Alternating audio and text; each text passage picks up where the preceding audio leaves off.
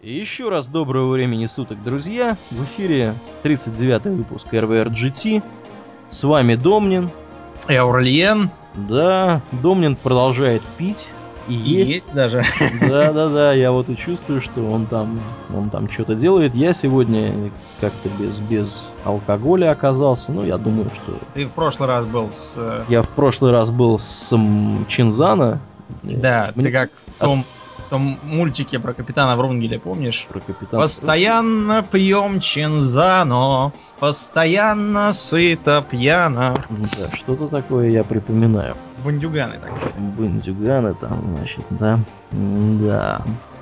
Ну, в общем-то, о чем мы хотели сегодня да. поговорить. У нас, у нас было множество тем, нам предложено. Я думаю, что нам предложено тем минимум на три выпуска GT угу. следующих. Э, самым логичным, наверное, кажется поговорить сегодня о Diablo 3, но мы этого делать не будем. Просто потому, что он еще не вышел, и про него мы попробуем сделать внеочередной выпуск. Да, но если вдруг, как бы, если не произойдет вторжение инопланетян, там, если, если... Не упадет синий метеорит нам на голову. Да, да, да, да, да. Вот тогда, возможно, в следующий выходной мы сможем что-то придумать такое, изобразить, и уже поиграв, подержав это в руках, поматерившись, наверное, при запуске, когда серверы не будут нас авторизовывать. Вот. Ну, я думаю, что есть шансы неплохие, что мы про Diablo 3 поговорим в следующий выходной. А в этот раз поговорим мы о том, о чем мы давно уже, Домнин особенно хотел сильно побеседовать на эту тему. Э, собственно, о чем ты, Домнин? Я хотел побеседовать об Аркануме и в некотором роде о стимпанке вообще. Ну, я так полагаю, что тема эта, она не очень хорошо знакома нашим молодым особо слушателям. Поэтому надо начать, наверное, с самого начала. Я умышленно, как уже многие видели, э, поставил на, в нашей группе ВКонтакте опрос, где было спрошено, известно ли почтеннейшей публике, что такое Арканум. Так. А и семь человек ответили, что им это прекрасно известно. Но я на это надеюсь, что они поняли, что означает первый вариант. Я постарался в нем так шаржировать викторианскую манеру а, общения, которая характерна для стимпанка. Шесть человек слыхали, но не играли, ты в том числе. Да, да. Аллергии на стимпанк ни у кого не нашлось. Это... Это отрадно. Это отрадно. Ну, может, просто никто не знает, что это.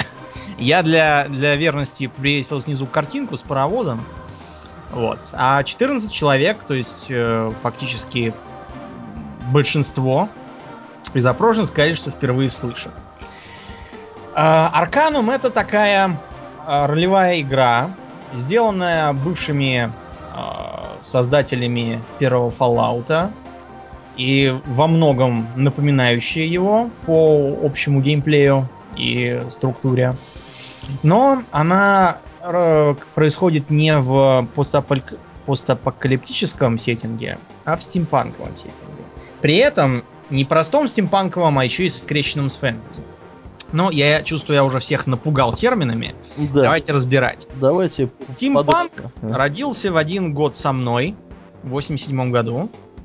И поначалу он был просто шуткой и пародией. А, а, шутники-писатели решили приколоться над своим другом, Уильямом Гибсоном, по-моему, а может и не над ним. Но, в общем, пародия была на киберпанк.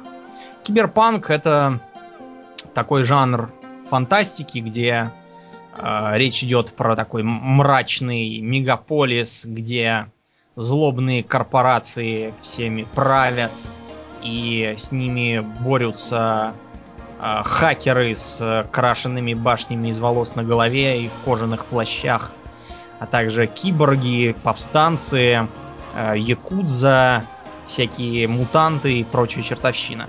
По стилистике напоминает Матрицу. Впрочем, Матрица киберпанком не является.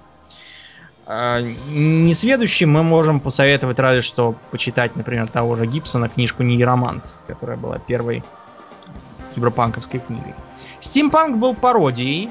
Он э, пытался изображать примерно такой же мир, но только застрявший где-то в второй половине 19 века в антуражах викторианской Англии. То есть, э, э, представьте себе, города из такого кирпича, причем закопченного от фабрик, заводы с паровыми машинами, дымящие трубами, э, особняки в таком дрянном, безвкусном викторианском стиле, который в Англии воцарился после господства буржуазии, паровые экипажи, э, джентльмены во фраках, э, с всяких э, смокингах с фалдами, с здоровенными заводными часами, э, охотники в таких пробковых шляпах э, с усами и с немыслимыми паровыми ружьями, э, пароходы, паровозы, причем все должно быть обязательно с кучей завитушек, финтифлюшек, фонариков, свистелок, гуделок, потому что стимпанк без этого не работает. Вот примерно это и есть стимпанк. Почему стимпанк сделался так популярен?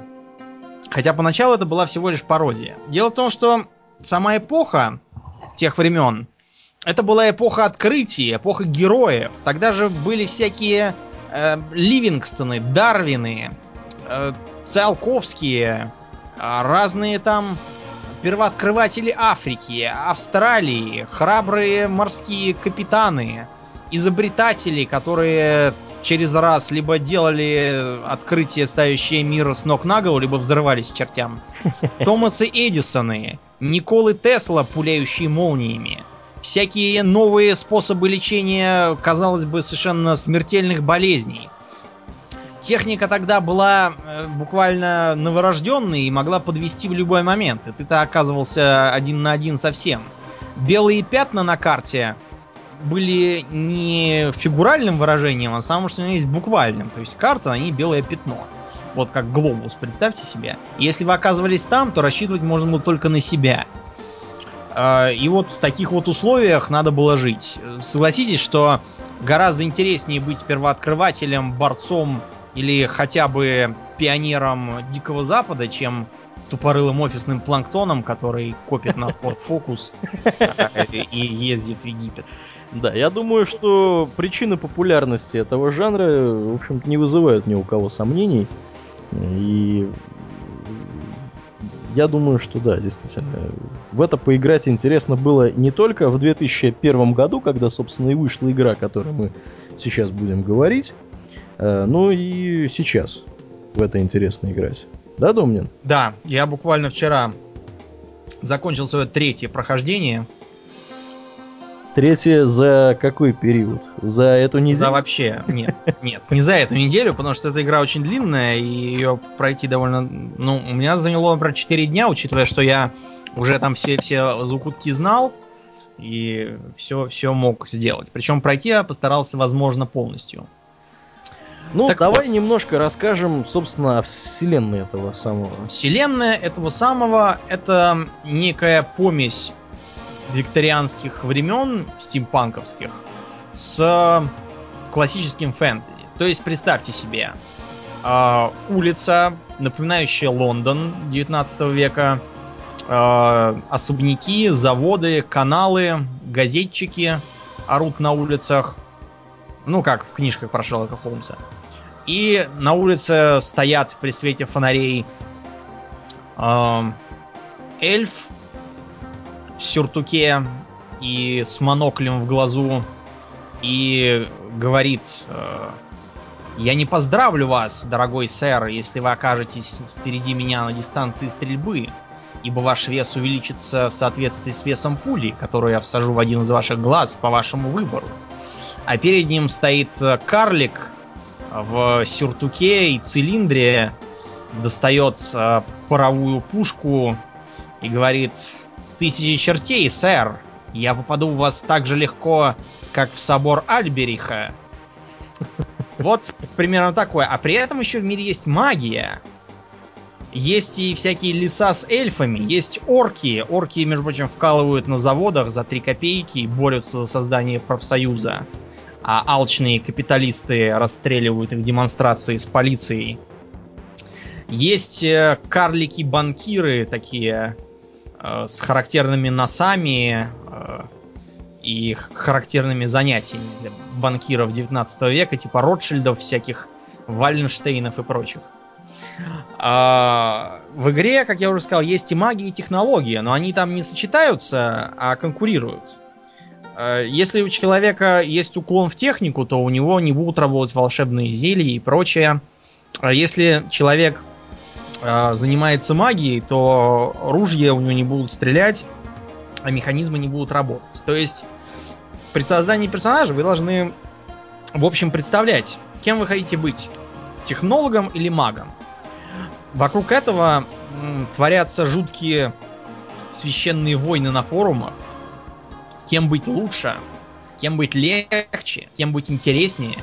Вот у меня сразу к тебе вопрос. А вот одновременно быть и немножко технологом, и немножко магом, возможно или нет? Ну, там, честно говоря, возможно просто не быть даже и никем.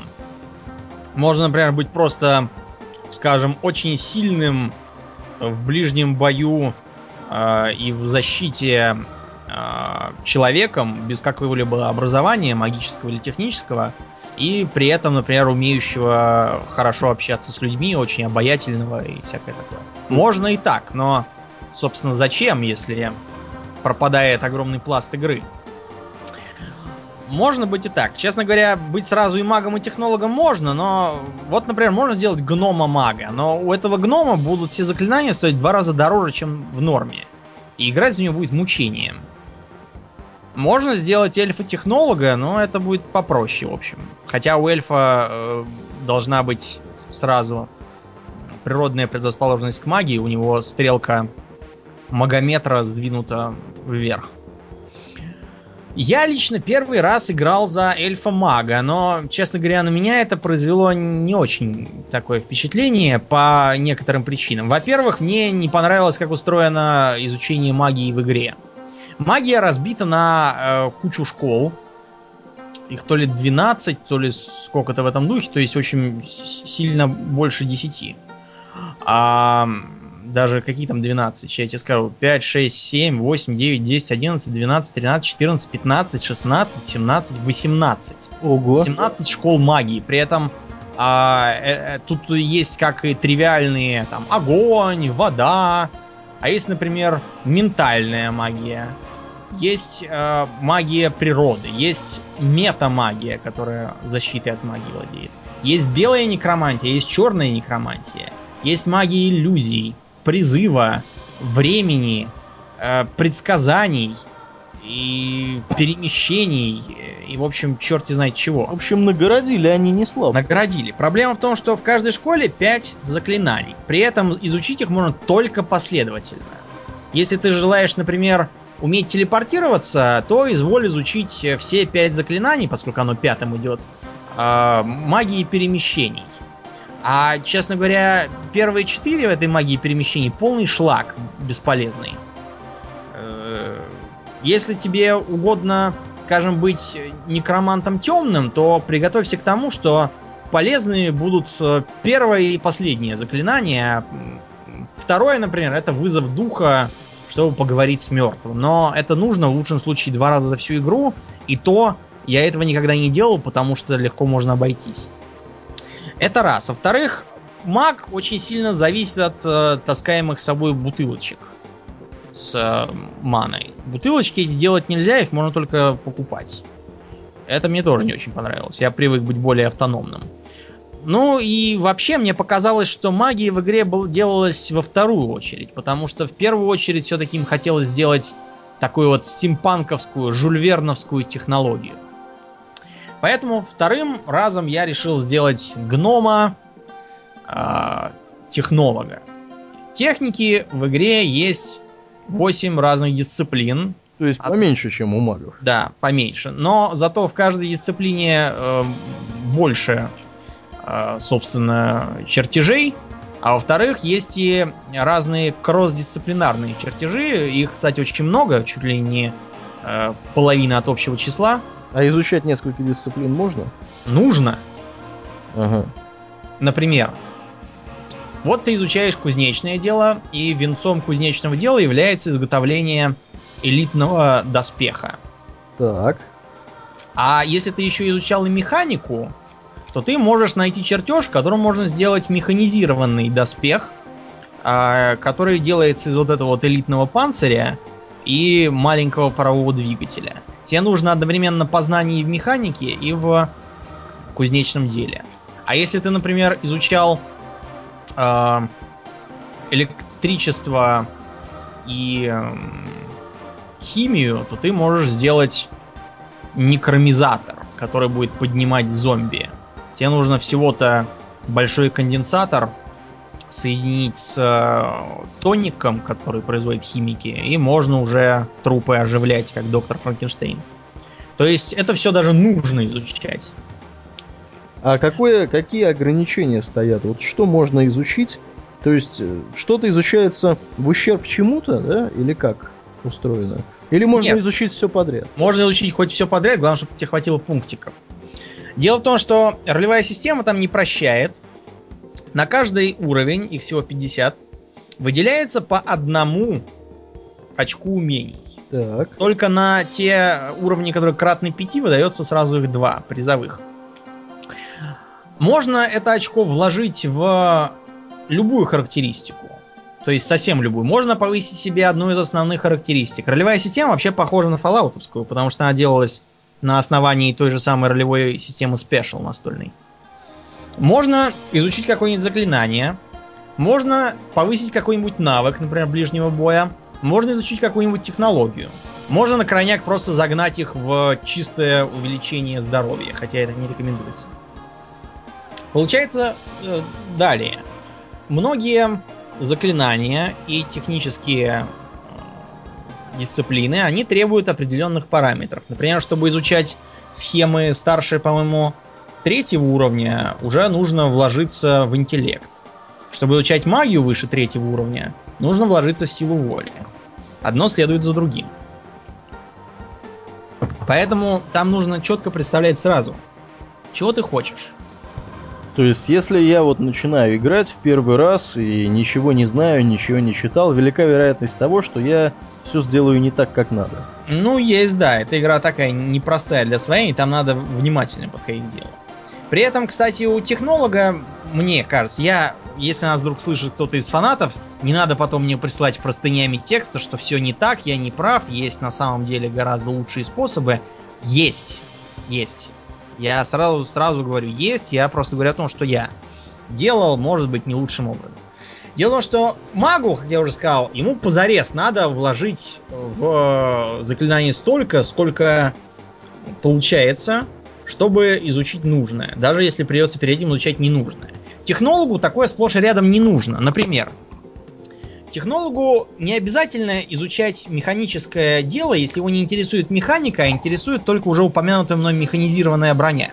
Так. Он может просто купить книжек по механическим э, предметам, и э, с их помощью у него будет считаться достаточно высоким уровень механики. Они, правда, стоят недешево, но все равно э, это дешевле, чем драгоценные пункты способностей.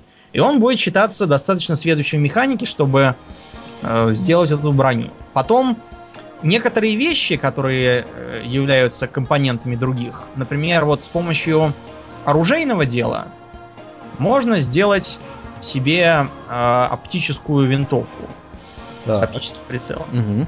Эта винтовка с оптическим прицелом является э, компонентом для ружья Тесла, стреляющего электричеством. Казалось бы, придется изучать помимо электрического дисциплины еще и э, огнестрельное оружие. Нифига. Такую винтовку можно получить за квест или украсть. Я, например, так и сделал. И, и ничего там я не изучал. Вот такая вот э, интересная тема. При этом я должен отметить, что техника сделана, в отличие от магии, которая, хотя и разнообразна, но все-таки достаточно пресна. Мы такое видели уже тысячу раз. Техника сделана просто шикарно. Достаточно поглядеть на то, как выглядят чертежи. Mm. Это такая пожелтелая бумага в клеточку. То есть такая, знаете, которую инженеры использовали в старину. А на ней такие бледные машинопечатные картинки с такой совершенно невозможного вида техникой. Какие-то шестеренки, барабаны, э, проводки, батарейки отовсюду торчат. Все это выглядит настолько древним и таким, знаете, жульверновским, что просто слов нет. Я рекомендую просто из эстетического э, интереса посмотреть на это на все. Да, но я вот сейчас это как раз наблюдаю. Здесь, конечно, выглядит все очень классно. Я вот сейчас, сейчас разглядываю медицинского арахнида. Вот. Да, есть и такой. Он требует механики на уровне 100 навык, да, и хербологи. Гербологии, да. Гербол... Но, на самом деле его можно получить бесплатно от, от одного квестодателя. Да, да. Так вот, перейдем к сюжету. Сюжет это очередное сильное место игры. Вообще, как литературное произведение, игра выше всяких похвал. То есть, во-первых, она написана очень хорошим языком. Язык этот практически идеально подделывается под характерный для викторианской Англии язык. Те, кто с вами, кто читал, скажем, Жюля Верна, Конан Дойля и прочих э, писателей тех времен, особенно в оригинале, хотя перевод, в общем, тоже дает представление, они могут э, представить, о чем я говорю. Это не так просто, между прочим. А, а, бы кто с кондачка такое сделать не может. Особенно это заметно по всем существующим локализациям. Официально она не была издана у нас, и локализовали ее, как обычно, Вася Нагибатор и Петя Лоу Про. Поэтому в локализации пестреют фразы в стиле «Валяйте меняться, добрый мистер». И вот это вот «Валяйте меняться, добрый мистер» меня совершенно поразило. И я, например, до сих пор это вспоминаю каждый раз, когда играю, хотя я играю на английском. И мне хочется посмотреть на этих добрых мистеров, которые... Это да, это действительно очень забавно. Я тут вставлю свои 5 копеек. Я поглядел в Википедии, оказывается, Арканум на русском языке официально никогда не издавался. Никогда. Все локализации, они пиратские. Поэтому те, кто знает язык, лучше не, не играйте в эти локализации, я вас прошу. Кроме добрых мистеров, там еще миллион всяких ошибок, Э, и бесконечных э, неточностей. Например, большая пружина называется почему-то большой источник. Ну, потому что Spring это и пружинный источник. Так вот, сюжет. Я его вкратце расскажу. Давай. Я не боюсь заспойлерить, потому что к тому времени, как я закончу рассказывать, вы уже забудете, с чего оно начиналось. Итак, вы после создания персонажа оказываетесь на борту дирижабля Зефир. Зефир? Да. Зефир который... в смысле кондитерское изделие или зефир в смысле ветер? В смысле ветер. Я подозреваю, что э, летающий в ветрах дирижабль ассоциируется именно с таким зефиром, а не со съедобным. А мне кажется, Но... с воздушным кондитерским изделием вполне может ассоциироваться. На самом деле, это воздушное кондитерское изделие ассоциируется с ветром. Но ну, не будем спорить о, о ветрах и кондитерах, а сразу скажем, что полет не удался на дирижабль налетают на аэропланах, похожих на аэроплан братьев Райт, огры и сбивают его с помощью атаки камикадзе. Выживать, э, выжить удается только вам. Вы находите умирающего карлика, который просит отдать кольцо мальчику и говорит, что он все поймет, что они, э, что у них не было выбора, что их очень мало осталось и надо спешить. Тут же, пока вы не успели очухаться, к вам подбегает какой-то полоумный фанатик э, в рясе и начинает вопить, что вы это мессия, э, и что, в общем, он теперь будет вам слушаться и повиноваться. Впрочем, э, товарищ потом скажет, что он является неофитом в своей религии. Лучше спросить у его наставника Иохима, для чего предлагает прогуляться в ближайшую деревню. В ближайшую деревню прогуляться просто так не удается, потому что по дороге э, на вас натыкается некий темный эльф и начинает спрашивать в стиле «Уж не вы ли тот выживший из дирижабля, которого мне надо убить?» Можно его отшить, можно с ним побиться, но если это сделать, то на его шее найдется амулет с э, звездой Давида и глазом внутри нее. В ближайшей деревне выяснится, что наставника Иакима там нет. На него совершили нападение трое каких-то мужиков с такими же амулетами на шеях. И он вынужден был двигать э, из города в столичный Тарант. Тарант это местная Англия. Так вот, э, удается выяснить у местного старьевщика, что кольцо, которое дал умирающий карлик, было произведено ювелирной фирмой Скайлеров. Кстати, очередной ляп перевода. Скайлеры в переводах превратились в шуйлеров. Шуйлеры? Да, им сразу сменили национальность. Да, забавно. В общем, э, предлагается отправляться к этим Скайлерам в Тарант. По дороге э, хватает за рукав некий карлик, который уверяет, что он якобы э, родной брат того карлика с кольцом, а кольцо это э, семейная реликвия, и мальчик это как раз он, он же младший брат этого самого карлика. Разумеется, верить ему не надо. А кольцо ему не отдавать. На выходе из города он попытается на вас напасть, что у него висит на шее, какой амулет с какой звездой и глазом, догадайтесь сами. По приходе в Тарант выясняется, что старейшина Иаким оставил телеграмму с ободряющими словами и пообещал встретиться в другом городе. Скайлеры после некоторых проблем с ними объясняют, что кольцо принадлежит Гилберту Бейтсу, богатейшему человеку Арканума. Да, Гил Бейтс это одна из очень многих пасхалок в игре. А у этого Гила Бейтса есть заклятый враг и конкурент по имени Седрик Эпплби. Да, мы даже не знаем, как, на кого тут намекают, может быть.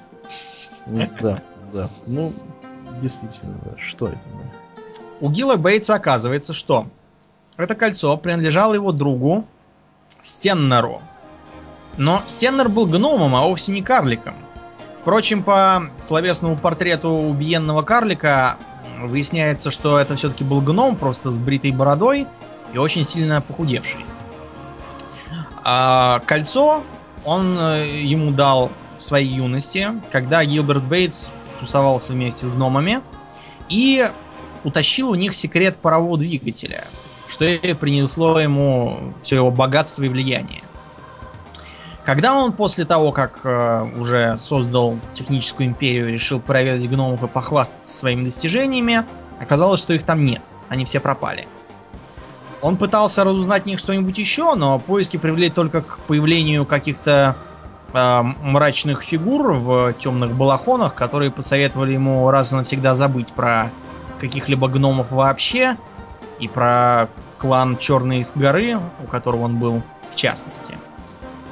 Бейтс пробовал нанимать разных людей, чтобы что-то разузнать, но все они в лучшем случае возвращались ни с чем, в худшем вообще пропадали. И он предлагает заняться поисками нам. Да. Ну, при этом есть неплохие шансы сыграть в деревянный Макинтош. Ну, конечно, есть. Так вот, в шахтах действительно никого не оказывается, кроме расплодившихся монстров, волков, чертей, э, нескольких сторожевых големов а также кучи трупов и нескольких живых убийц все с теми же медальонами на шеях. Наконец, среди кучи ловушек и прочего удается найти единственного гнома, который, впрочем, находится далеко не в здравом уме и толкует только про то, что э, это позор, что э, его братья впали в отчаяние, и во всем виноваты эльфы и предательский клан Колеса. Больше из него ничего вытянуть не удается, но из э, колонны, которую он украсил письменами, можно понять, что гномы Черной горы были покараны за то, что они упустили паровой двигатель, и были отправлены по требованию эльфов почему-то на некий остров отчаяния. И отправил их туда клан Колеса. Самый большой и могущественный гномский клан. Бейтс объясняет, что остров Отчаяния действительно существует, и там расположена каторжная колония. Экспедиция туда выясняет, что никакого клана Черной горы там нет, и вообще гномов там никаких нет, кроме одного, который заявляет, что он из клана Колеса как раз, но сидит там столько времени, что ни про какое изгнание ничего не слышал. А, можно по-разному, проще всего увести его с собой добраться до клана Колеса, где выяснится, что, да, действительно, король гномов, э, Лагейр Громкамень, повелел изгнать по требованию эльфов э, клан Черной горы, А, но изгоняли его сами эльфы, так что вопрос должен быть к ним, а не к гномам. Король, как оказалось, после этого впал в депрессию и в одних трусах и с топором ушел куда-то в шахты спрятаться от своих, и так там и сидел все эти долгие годы. А королю в трусах и с топором можно прочесть лекцию о гномской философии, если хватит мозгов деятельности. И он тогда присоединится к вам, да еще и много чего интересного расскажет. Эльфы, к которому он отправляет, скажут, что, во-первых, никаких э, гномов не видали, а во-вторых, никакого Мингарада, который якобы послал письмо королю гномов, у них нет и не было никогда. Более того, это вообще не эльфийское имя. Это темное эльфийское имя.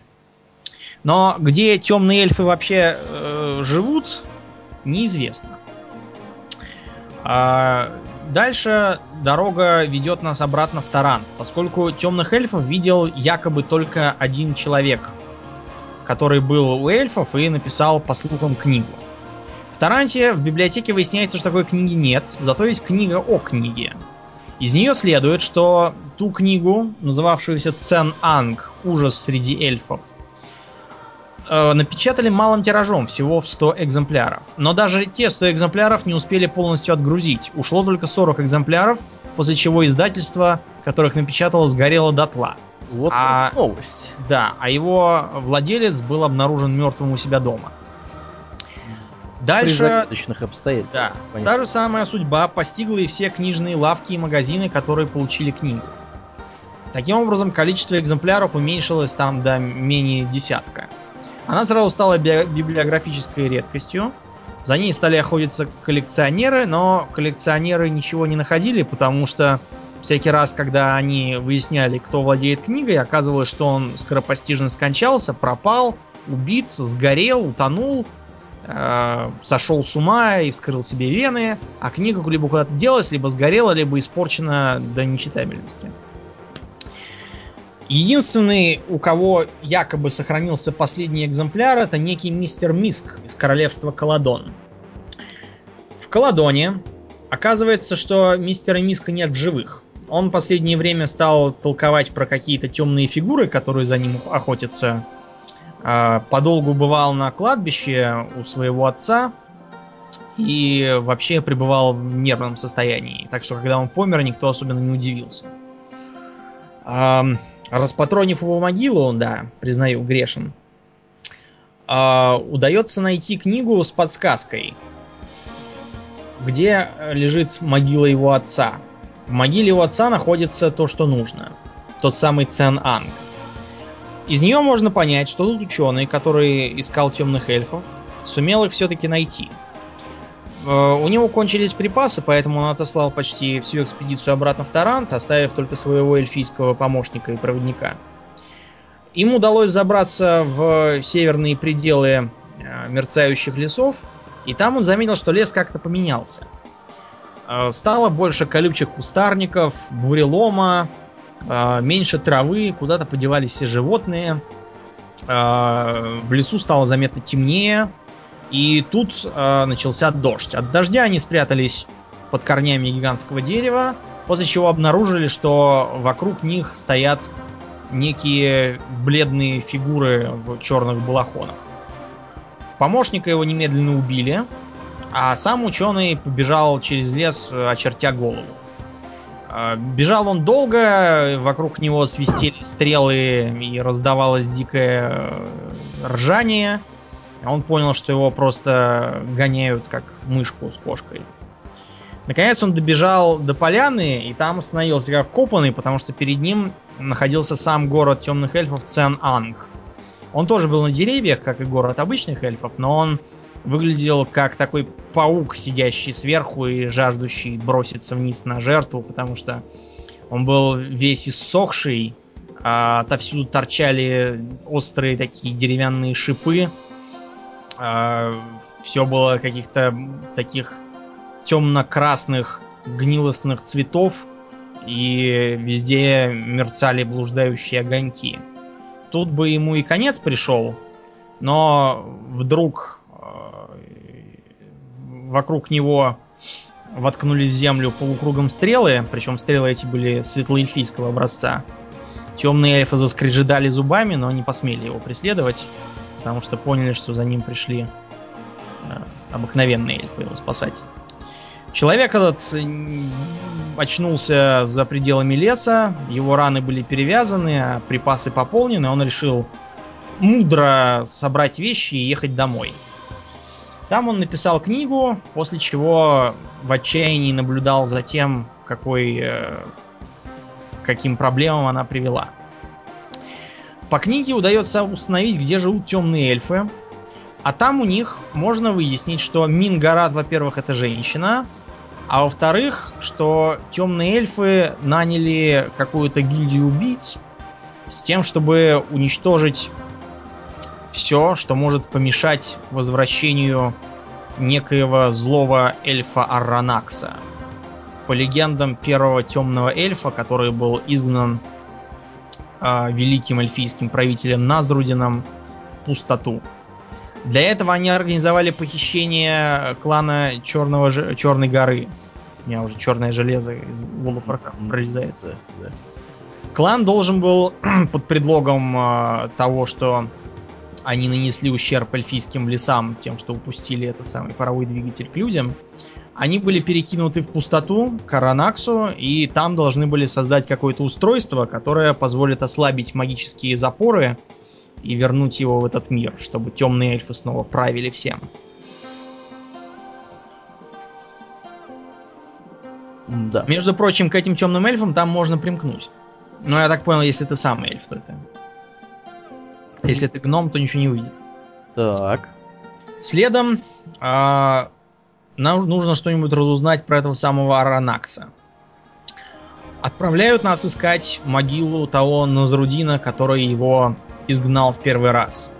При обследовании храма, между прочим, религиозный фанатик, который вас встретил в самом начале, как раз член этого самого храма Назрудина, и зовут его Вирджил. Вергилий, как у Данте. Он ваш проводник, как Вергилий в божественной комедии. Выясняется, что храм создавался, вообще говоря, для того, чтобы присматривать за порталом в пустоту и не позволять его ослаблять. Но через некоторое время после исчезновения, исчезновения Назрудина, вероятно, его смерти, храм был инфильтрован агентами темных эльфов.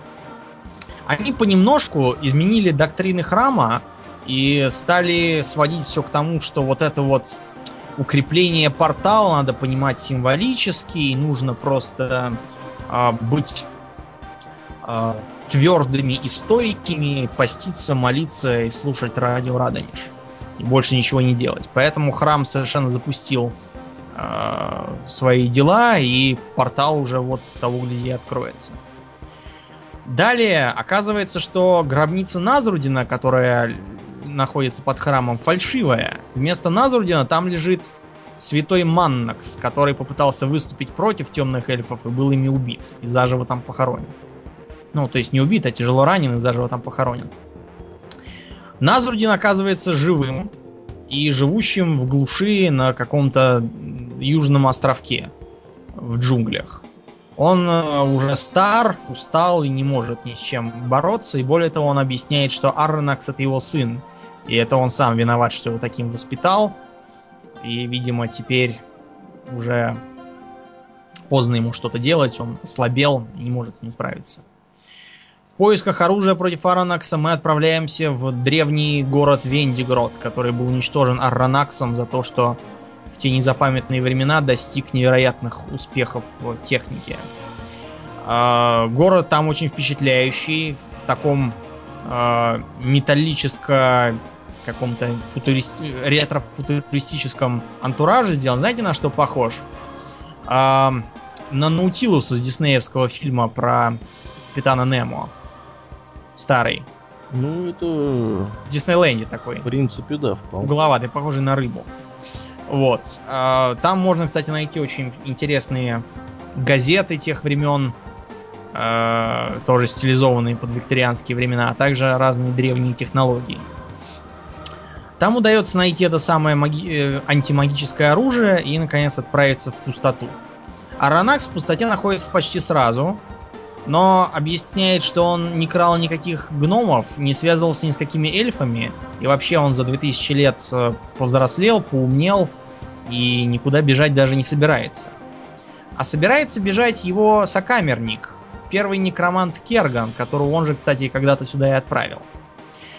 По прибытии к Кергану оказывается, что э, он действительно хочет построить портал из пустоты в Арканум, но он не собирается захватывать мир, ему не нужна власть, он вообще совершенно не интересуется мирскими благами. Все, что его интересует, э, это прекратить страдания душ, которые умирают. Он э, в своих некроманских занятиях, а также из-за сидения в пустоте, пришел к выводу о том, что жизнь это такая ошибка природы, и жить не нужно.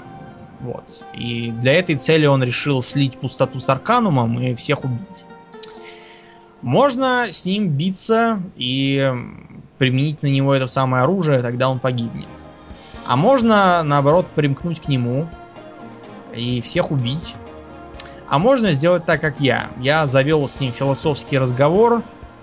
Ну и, как это у меня всегда бывает, через часа через два Керган уже забыл, кто он, чего он хотел и решил, что ему уже пора уходить.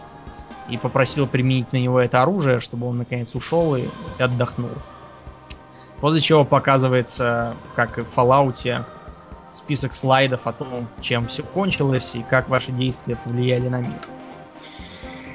Это, в общем, плюсы Арканума.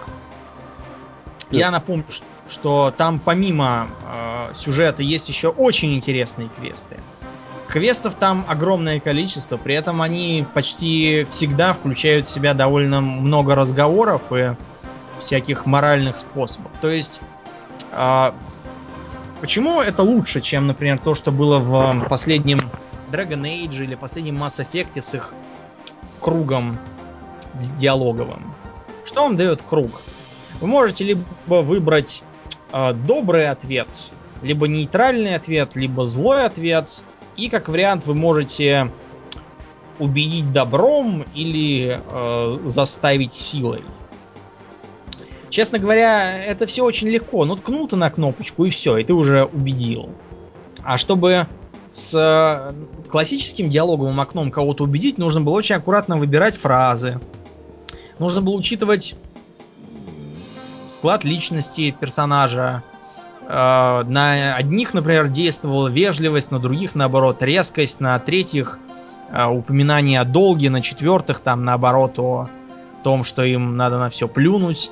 Это гораздо интереснее и с э, литературной точки зрения гораздо ценнее.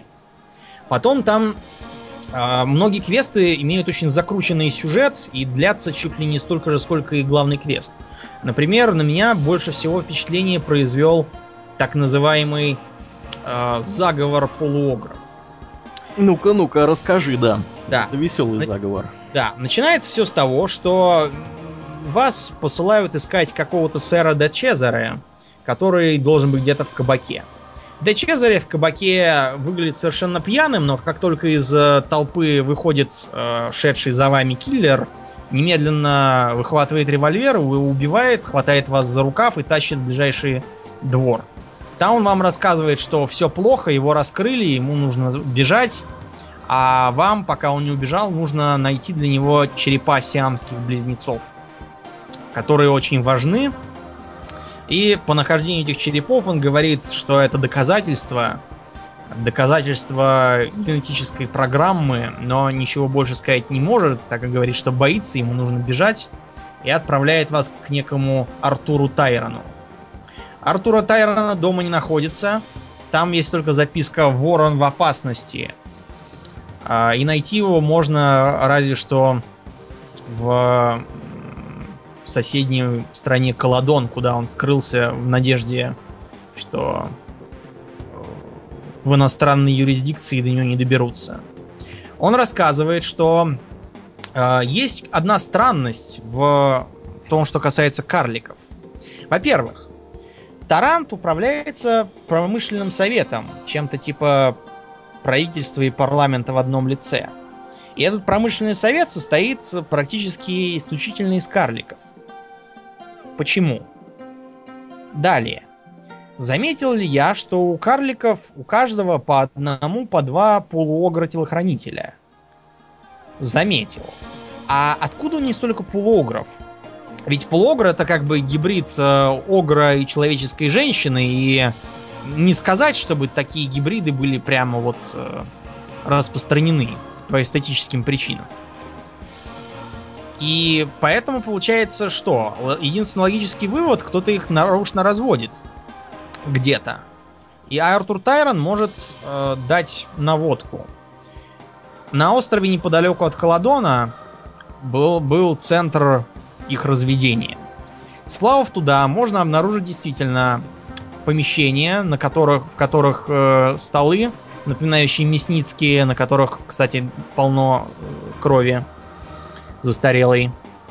Можно найти загоны, похожие на загоны для всяких там собак, а, но зато с скандалами, приделанными к, э, к прутьям и с э, скелетами, видимо, оставленных там помирать жертв. А также находится журнал исследований, где говорится о том, что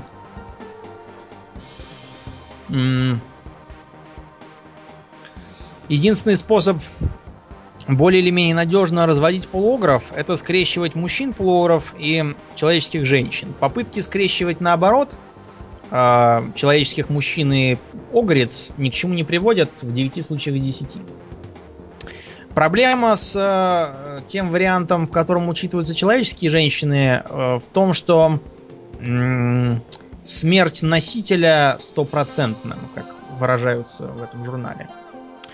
Им удалось разработать э, концепцию хирургического вмешательства, чтобы извлекать э, плод еще до родов и таким образом э, избежать смерти роженицы. Но, к сожалению, тот генетический материал, который есть, это в основном проститутки и бомжихи, они не выдерживают операции и умирают. Нужен кто-нибудь поприличнее.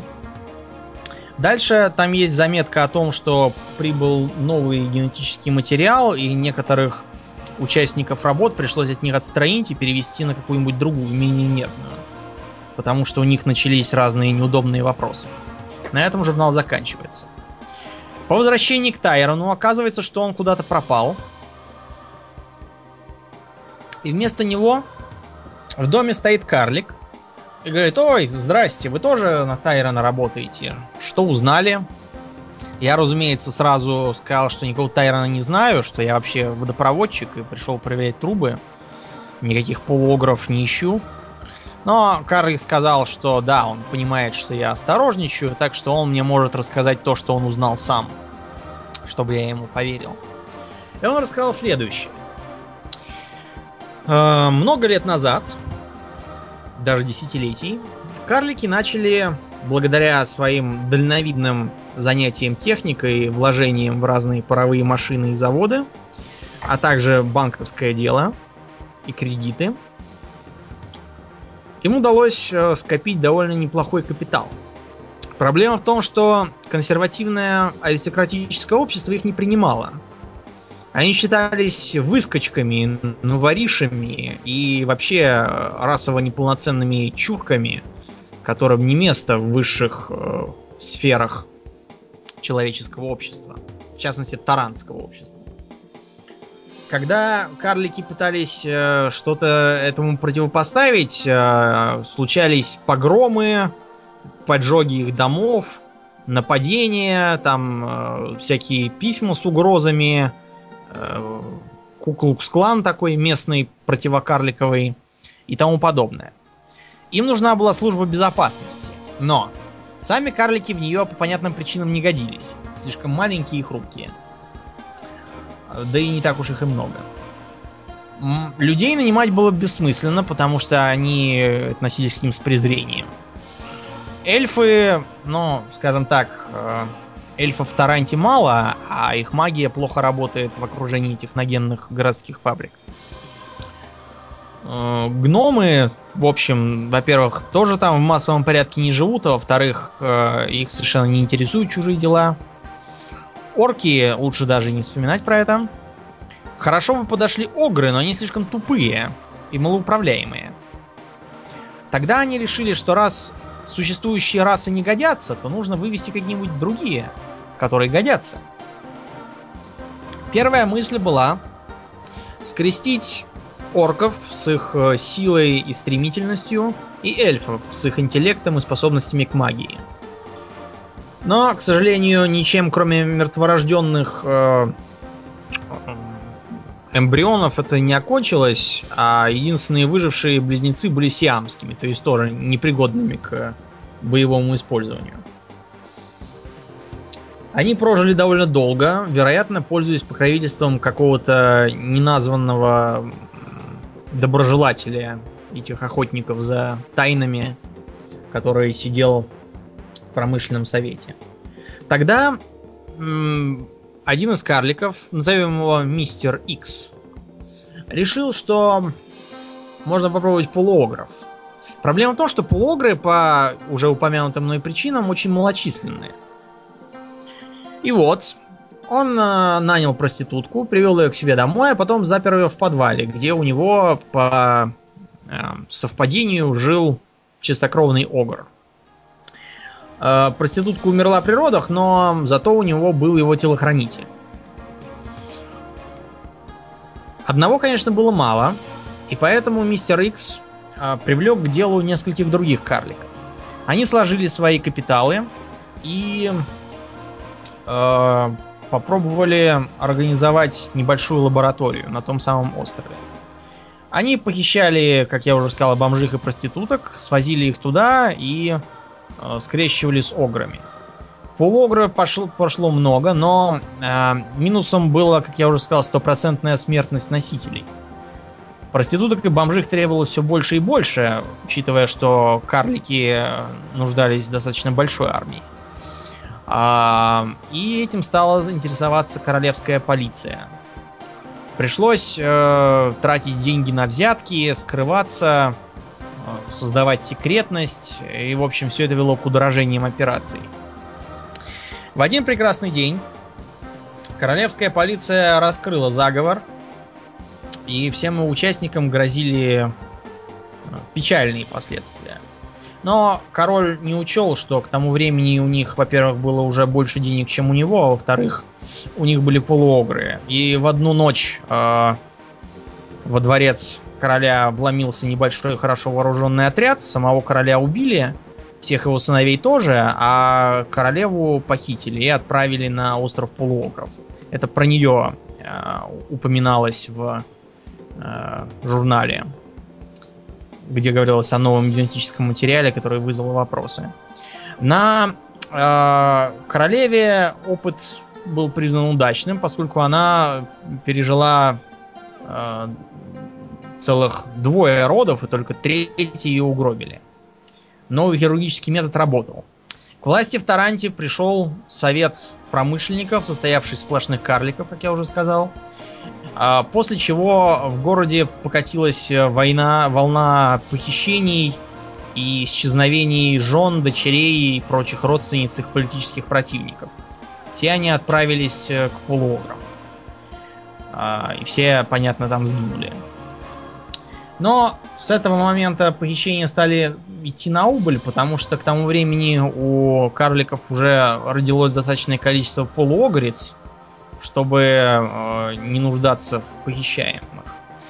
Карлик этот сказал, что полуогрицы где-то на секретной ферме содержатся, и там постоянно размножаются, чтобы у карликов была самое мощное войско э, на всем Аркануме. Вот так, сказал карлик. Ну, разумеется, это всего лишь теория. А, я слегка опешил, но тогда он сказал, что а, этому можно верить, а можно не верить, потому что доказательств никаких нету. А, видите ли, в чем дело? Всю эту затею карлики контролируют, распространяя ложь, полуправду и даже частицы истинной информации, но делая это через всяких э, городских сумасшедших, типа Де Чезаря или вот Тайрона. Оба, кстати, из них покойные, со значением сказал карлик. А, а также через вот меня. И таким образом все это воспринимается населением как дурацкий бред в стиле агента Малдера. В общем, я сказал, что, в общем, могу пойти в газеты, но Карлик сказал, что и с чем. Ну да, был на каком-то острове, видел там сарай. И какой-то дневник, который наверняка написали на той неделе и положили туда специально для тебя. Вот, так что да, можешь пойти. Я отправился в центральный офис Таранской газеты. Там сказали, что это слишком опасный материал, и может быть только один человек, Сэм Лонгвелл, из Каладонского отделения за это возьмется. Сэм Лонгвелл действительно его взял и сказал, чтобы я пришел на следующий день за результатами. На следующий день оказалось, что там уже совершенно другой мужик. Никакого Сэма Лонгвелла он не знает. И что никакого Сэма Лонгвелла тут и быть не могло, потому что редактор он. И его как раз вот отправили анонимной запиской э, по ложному вызову куда-то там в деревню, чтобы его не было в этот день в городе. И на этом квест заканчивается. И я понял, каково быть агентом Малдером. Mm, да. Правительство скрывает. Правительство, да, скрывает. Так вот, это все были плюсы. В чем же минусы, спросите вы? Как вообще вышло так, что такую замечательную игру никто почти не знает? Да. Действительно. Дело в том, что игру делала компания Тройка Games, которая, как я уже сказал, состояла из бывших членов э, команды разработки Fallout. В частности, там был Леонард Боярский, Тим Кейн и там еще кто-то. Эти товарищи совершенно гениальные художники и мастера. Но, как это водится у творческой личности, с порядком у них не очень хорошо дело обстоит. Мягко говоря. Поэтому в том виде, в каком она была выпущена, Арканум был, ну, только условно играбельным, потому что там были глюки, баги, э, схемы не работали, заклинания не срабатывали, все глючило, персонажи пропадали, квесты не сдавались, э, всякие недоделанные, недоставленные хвосты везде висели. Э, в общем, был караул. Выпустили много патчей, включая патч 1.7 э, и дальше, который, в общем, поменял многие вещи в балансе, но э, о реальных масштабах забагованности и э, неиграбельности можно составить впечатление потому, что любительские патчи, которые все это поправляли тоннами, прекратили входить только в 2009 году. 2009. Да, при том, что игра вышла в 2001. Да. То есть потребовалось 8 лет э, кропотливой работы, чтобы ее привести в приличный вид. Это раз. Во-вторых, честно говоря, игра была крайне устаревшей графически. Причем устаревшая она была даже на тот момент. А сейчас в нее играть можно, но только если поставить патч на а, высокое разрешение. Потому что без высокого разрешения выглядит она довольно непри... непрезентабельно. Это первое. Во-вторых, она выглядит довольно непрезентабельно еще и по э, дизайнерской причине, не только по технической.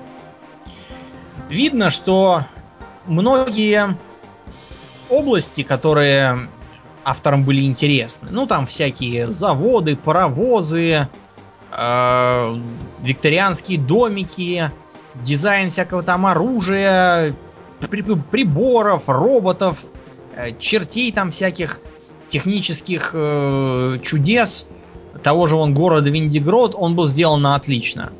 А всякие леса, поля, э, дома, все это было сделано на отвяжись, э, однотипно и довольно невнятно. Анимация в игре тоже, честно говоря, жуткая. Не, не играйте в реальном времени, потому что там все это выглядит как э, пляски эпилептиков, честно говоря. Мы, кстати, подошли к системе боя. Систем боя в игре целых две. В реальном времени и пошаговая. При этом э, обе, как обычно, сделаны только наполовину. Пошаговая э, дисбалансно, потому что начинается всегда с вашего хода, и таким образом можно его постоянно включать, выключать, и таким образом всех побивать. И никто даже пальцем не пошевелит. Ну да, я понимаю, что это труднее, чем просто играть, но как бы технически такая возможность есть. Реальное время чересчур быстро. То есть э, выглядит э, все это как э, беспорядочная свалка. Э, все куда-то бегут, кого-то рубят, топчут. И мигнуть не успеешь, уже все случилось. Я, например, по этой причине старался даже сам особо не участвовать в боях, а просто водил с собой большую партию э, с большими топорами. И чтобы не тратить время на бесконечные зарубы с крысами и пауками, э, просто в реальном времени шел, они за меня всех рубили, а я только уворачивался от врагов. Это было гораздо быстрее, чем что-то делать самому. Вот. Ну и э, плюс ко всему, игра совершенно не рекламировалась. Это общее место для всех работ Тройка Games. Они умудрились все три свои игры сделать так, чтобы о них никто-никто не узнал. Как будто это что-то постыдное там или позорное было.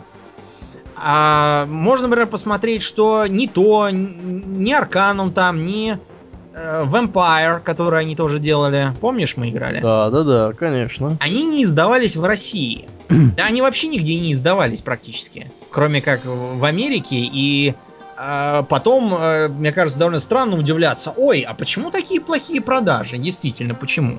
Если никому ни о чем не говорить и продавать все это где-то там из-под полы у черта на рогах, то, конечно, не будет продаж. Таким образом, получилось, что никакой прибыли эта игра тоже не принесла, как и все остальное, что делала тройка. Вот. А, Почему нет продолжений или хотя бы каких-нибудь попыток духовного наследничества? Вот были же они у Fallout тоннами. Отстойные, правда. Но сам факт. Ну да, да. Тем более, что тут как бы все-таки фэнтези, а оно более популярно, чем э, постапокалипсис. Дело, мне кажется, в том, что тут же не просто фэнтези, не просто стимпанк, и не просто... Тут все сразу. Тут и фэнтези обычные с эльфами и орками, как из АДНД. Тут и стимпанк, да. Есть и, пар, и панк, в том смысле, что э, контраст между э, орками на заводах, вкалывающими по 14 часов, о которых Гилберт Бейс говорит, что он не понимает, почему они требуют профсоюз. Ведь э, он обращается с ними гораздо лучше, чем все остальные заводчики. Им гарантировано почти человеческое отношение.